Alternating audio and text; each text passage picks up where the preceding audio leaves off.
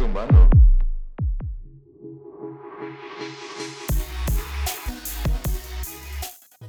Hola, hola, ¿qué hay?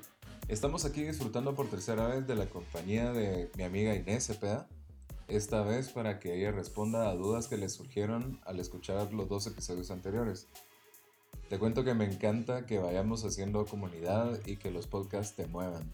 De eso se trata.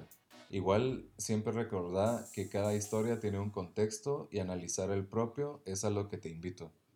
Pero bueno, empecemos, comencemos con las preguntas. Pues mira, vamos a comenzar y te voy a pasar la pregunta de Cristina y me gustaría empezar con ella porque de pronto eso nos ayuda a contestar las otras también, pero Cristina pregunta, eh, eso lo hizo por escrito, eh, ¿cómo saber si mi perfeccionismo es un problema? Ok. Em, esa es una buena pregunta, ¿verdad? Como que dónde está el límite entre querer hacer las cosas bien y se, me, y se me va la mano.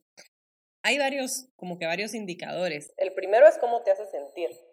Porque querer hacer las cosas mm. bien te, te, va a sentir, te va a hacer sentir bien, te va a hacer sentir con ganas, como motivado a hacerlo porque lo quiero hacer bien.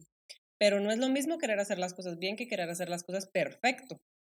En el momento en que mm. caemos en esa palabra, en perfecto, empezamos a sentir ansiedad, a sentirnos molestos, estresados, eh, ya el estrés se vuelve una generalidad, ¿verdad? Entonces en ese momento mm. podemos saber que, que ya se nos fue la mano, ¿sí? Además que cuando queremos hacer las cosas perfecto, siempre nos vamos a frustrar, nunca vamos a poderlo hacer perfecto. Entonces, eh, nunca va a ser suficiente. Ese es el sentimiento, como que nunca es suficiente, siempre lo puedo hacer un poco mejor y un poco mejor, pero no en el sentido de quiero mejorar, sino en el sentido de lo hice mal, ¿verdad? Ver, ver hacia lo negativo, ¿verdad? Y otra cosa es, bueno, cómo te afecta en, en, tus relaciones y en tu vida cotidiana, ¿verdad? Cuando tú haces las cosas bien, puedes tener un equilibrio en tu vida hacer las cosas bien te permite estar bien en tu trabajo, estar bien en tu familia, estar bien con tu pareja. Pero cuando quieres las cosas perfectas, generalmente le dedicas toda tu atención, todo tu tiempo, toda tu energía a una sola cosa y descuidas las demás áreas. O te sentís frustrado con las demás áreas. Tal vez no las descuidas, pero no te sentís tan bien en las demás áreas. Y es que si le prestas tanta atención a una sola cosa, pues en alguna medida tenés que desatender a algo, ¿no? O sea, porque no puedes ser perfecta o buscarlo, por lo menos, porque la verdad es que no, no es que podamos serlo, pero no puedes buscar ser perfecta en todas las áreas y en todas rendir de la misma manera, ¿no? Así es. También me mandaron un par de voice notes eh, con preguntas para Inés, así es que comenzamos con Ana Luz Sam, una amiga de la universidad. Inés ya nos explicó que en algún momento de la universidad cuando le tocaba hacer los trabajos en grupo, pues le tocó como eh, aprender a delegar y aprender a confiar en que el trabajo estaba bien hecho. Pero ahora, Inés, ¿cómo es el trabajar a nivel ya profesional, eh, laboral, con algún equipo disciplinario? Eh, ¿Cómo es para ti poder delegar, poder trabajar, poder ser flexible ante esas situaciones porque a veces la gente no pone, entre comillas, como prioridad lo que a veces para uno es prioridad.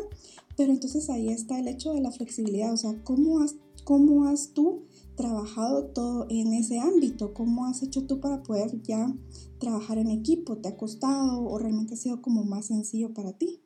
Wow, esa pregunta está buena.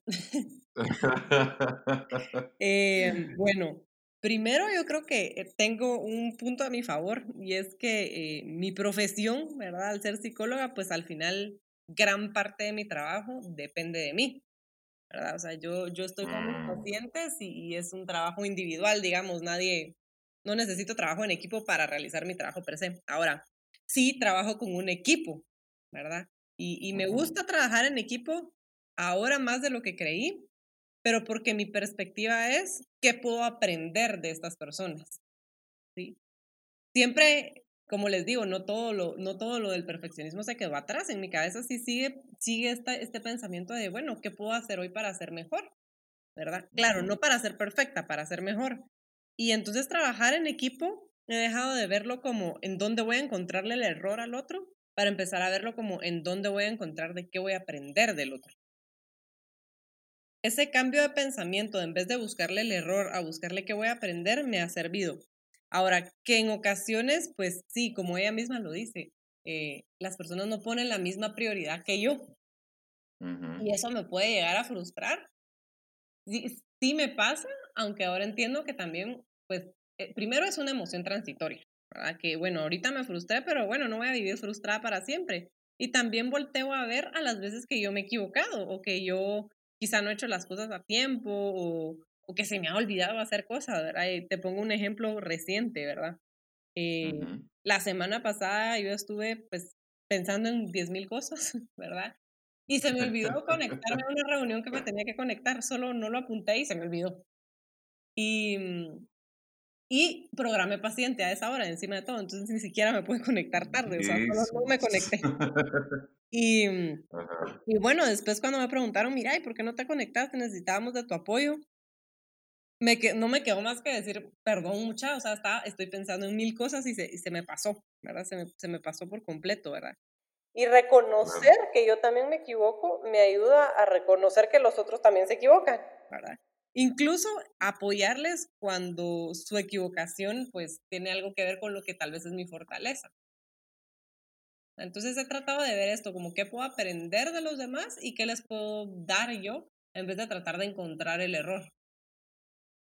Sí, por supuesto, porque, a ver, yo trabajé contigo y, y somos muy distintos en, en, en, muchas cosas, ¿no? De hecho, es bien interesante que seamos muy amigos y que seamos tan, tan distintos, porque pues después de todo yo tiendo más como a, a a, ser disperso, a, andar como imaginando, creando cosas y todo esto. Y, y tú eres mucho más concreta, ¿no? Y, y, al final esas diferencias podrían ser un problema o podrían ser una ventaja, como vos estás explicando, de que le sacas una ventaja de, de aprender del otro. Sí, tú, tú pusiste ese ejemplo, yo creo que para mí es uno de los ejemplos como más claros de mi vida y es la amistad contigo, ¿verdad? Nos queremos un montón y, de verdad, y, y, pero somos muy diferentes y, y, y, sí, así ha sido, o sea, yo decidí que quería aprender un poco de, de, de esa actitud tuya, de, de, relajarme un poco, de, de ser más imaginativa, más creativa, ¿verdad?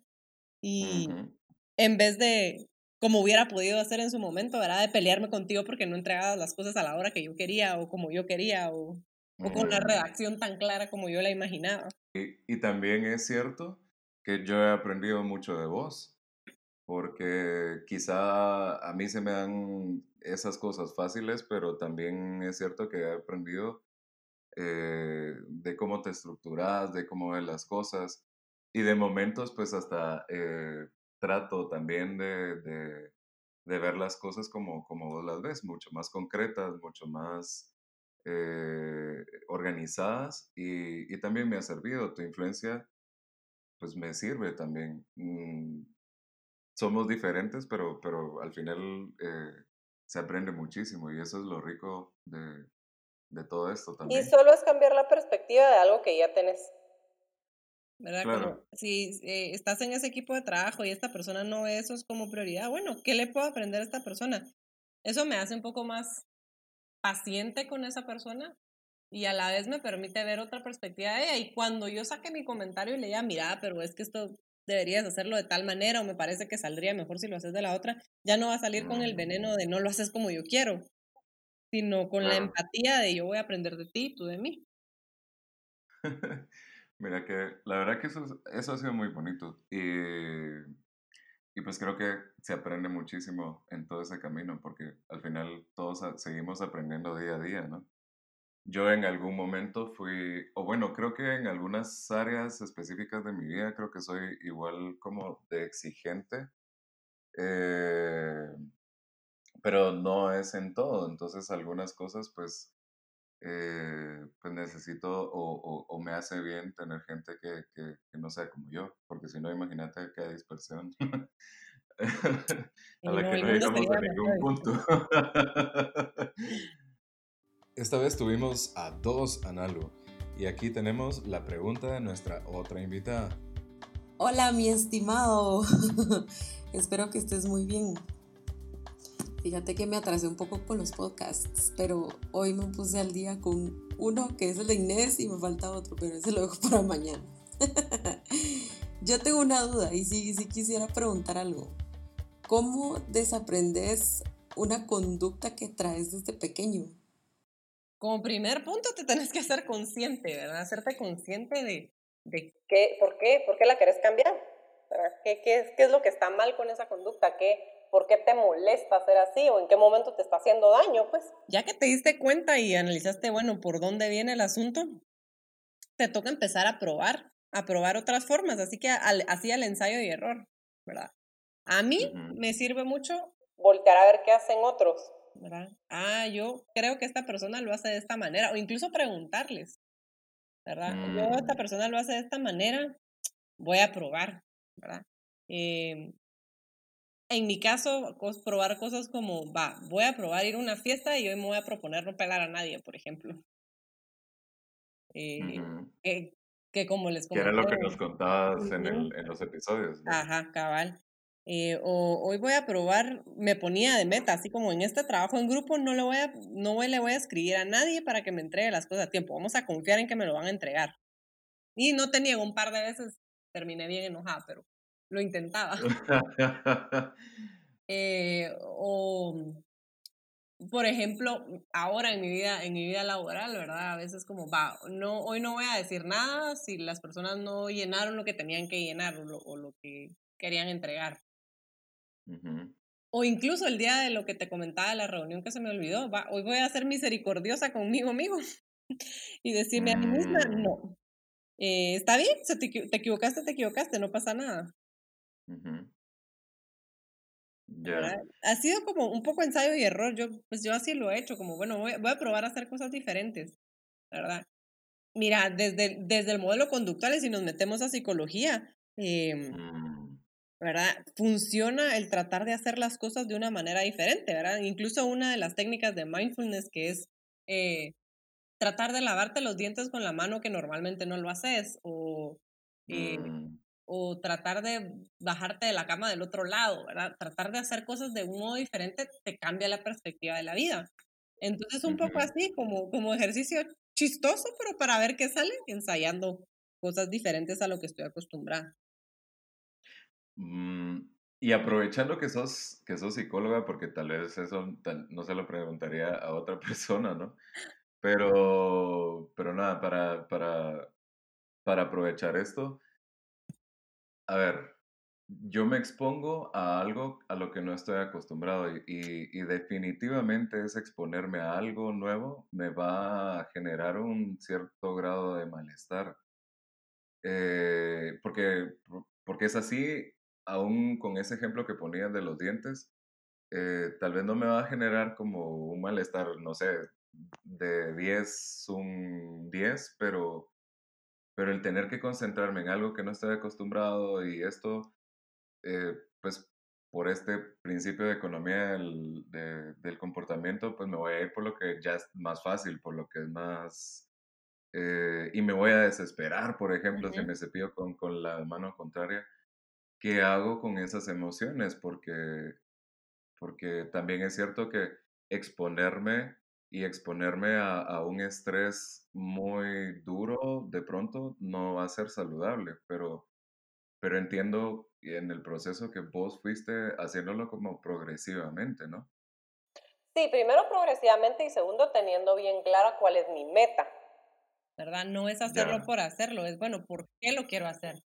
¿Verdad? Porque si, yo me, si yo me lavo los dientes con la otra mano eh, para torturarme a mí misma, bueno, pues sí, ¿verdad? Pero si, si estoy consciente de lo que quiero lograr, es concentrarme más en este momento y no estar tanto pensando en el futuro, pues quizá deja de ser tan molesto porque tengo claro cuál es mi meta. Si yo te dijera ahorita, mira, eh, agarra una enciclopedia de psicología y la estudias por favor solo porque sí, o sea, no lo vas a hacer, pues, porque como, ¿por qué? Pero si yo te digo, mira, si lees esta enciclopedia de psicología y la estudias y ganas el examen que te van a hacer después, te van a dar una, no sé, una maestría, un diplomado, o sea, lo haces. Entonces, si tienes claro cuál es tu meta, es más fácil pues someterte a este tipo de cosas que tal vez son tan, un poco incómodas. Claro, y, y, después de toda esa incomodidad, tampoco es tan catastrófica como quizá podemos verla al inicio, porque, porque también es cierto que cuando empezamos a cambiar ciertas cosas, pues no conocemos esto, no conocemos el otro. Como vos decías, me tomo la referencia de alguien más que lo haga porque pues, lo normal para mí es hacerlo así, entonces voy a aprender cómo lo hacen otros, ¿no? Eh, pero ese, ese estrés o esta ansiedad que de pronto me, me puede causar frustración o lo que sea, eh, se va reforzando también positivamente cuando ve y quise hacer esto y no resultó siendo tan malo como pensé que sería. Cabal, eso es, eso es importante lo que estás diciendo, como evaluar después, bueno, en, qué resultó. No resultó tan mal, eh, me sentí bien, eh, o, bueno, por lo menos sentí algo diferente. ¿En, ¿En, qué andaba pensando en ese momentito también? Como en qué se centró mi atención, ¿no? Cabal. Mike también nos envió su audio y aquí te lo comparto. Hola Kenneth, gracias por compartir tu podcast. Eh, lo acabo de descubrir y me parece que compartes información muy valiosa con nosotros eh, me gustaría que nos pudieras decir de qué manera podemos ser autoexigentes con nosotros mismos, pero de una manera positiva, ya que a mí me sucede que cuando necesito completar alguna tarea eh, regularmente o lo hago muy bien o lo hago muy mal. ¿Cómo podríamos tener un punto medio? No hay como una respuesta fácil, ¿verdad? Como para decir, eh, Ah, sí, sí, alcanzas el equilibrio siempre, no es así. Ahora, eh, me llamó la atención la parte donde ella dice, yo hago las cosas o muy, muy bien o muy, muy mal.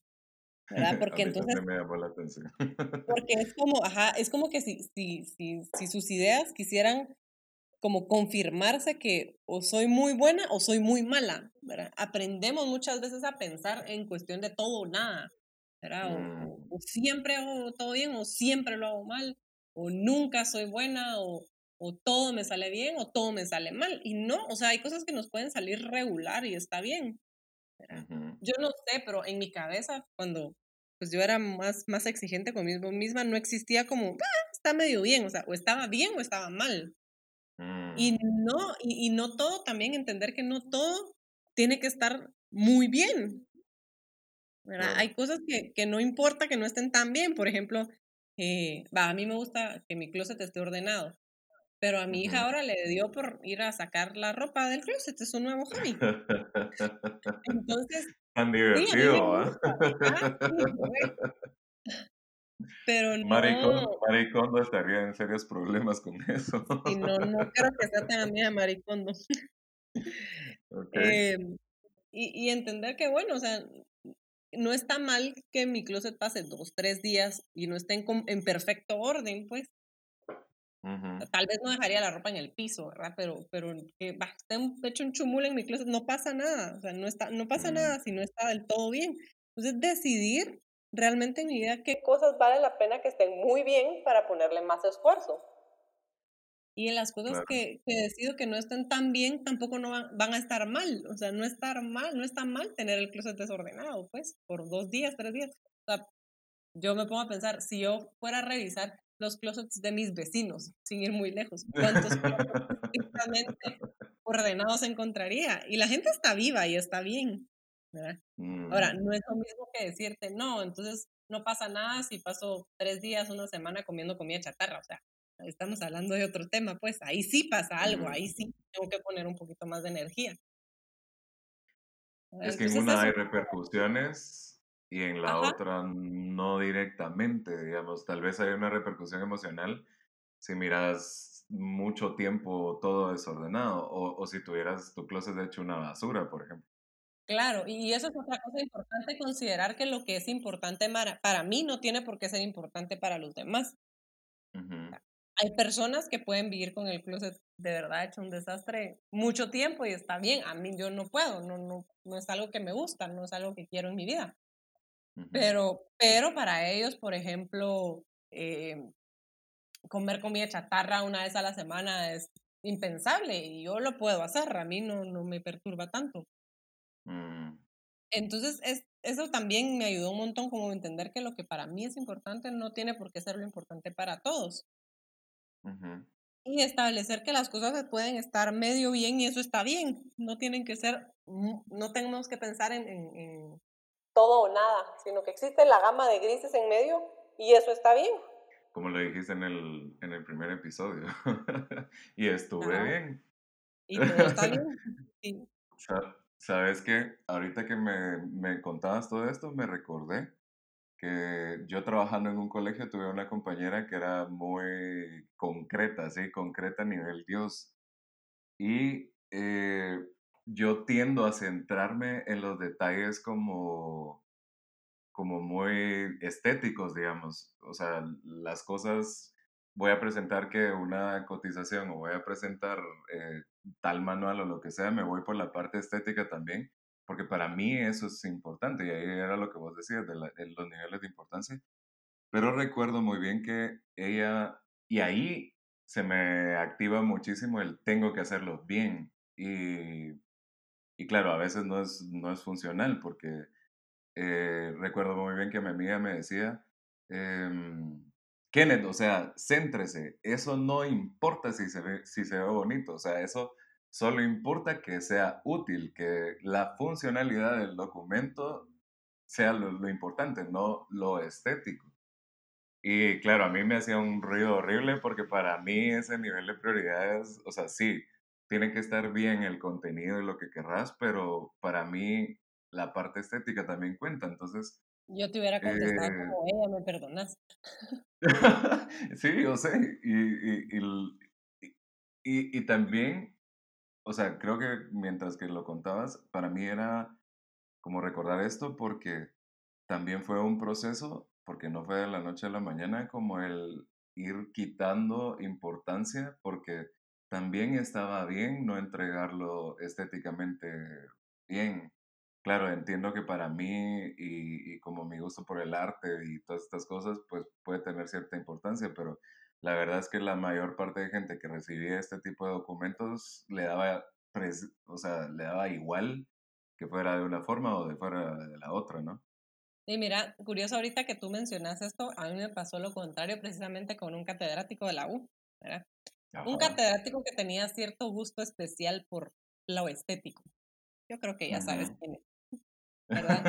Yo era una persona muy centrada en el, en el contenido, entonces Claro. la verdad es que sus clases eran bien bonitas y nos ponía a hacer un montón de programas y de, y de cosas como bien prácticas, pero su requisito era que tenía que ir adornadito para niños, porque encima daba psicoterapia infantil.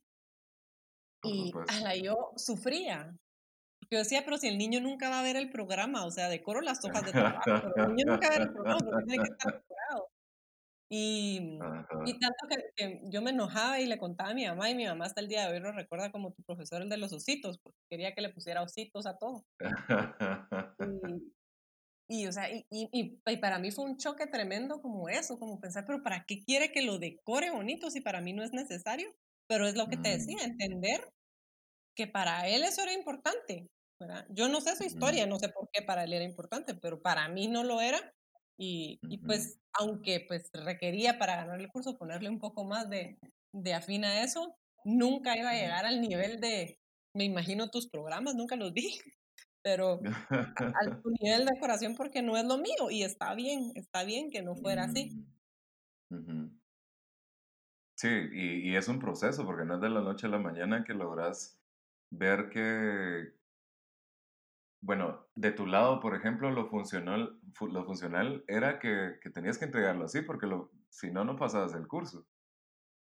Sí, Y, y, para, y para mí lo funcional era que Pues es que habían documentos que no necesitaban como tener una parte estética, o sea, habían cosas que de verdad era, estaba de más de pronto, o sea, qué bonito si se presentaba de una manera más estética, pero también es que daba igual si no.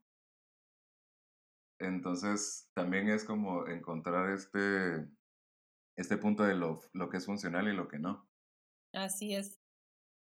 Lo que es funcional y, y lo que requiere la situación, ¿verdad? Claro. Bueno, te voy a contar que yo disfruto cada vez que platico con quienes forman parte del podcast. Espero que a ti te aporte mucho y te los disfrutes tanto como yo. Si te han movido estos episodios, recordá que puedes darle follow al podcast y también que puedes ir a mi Instagram, KennethBritoGT. Ahí voy compartiendo reflexiones y aprendizajes que tienen que ver con psicología. Un gustazo de haber compartido de nuevo. Nos encontramos en el próximo episodio. Un abrazo digital de humanos. Pareces humano.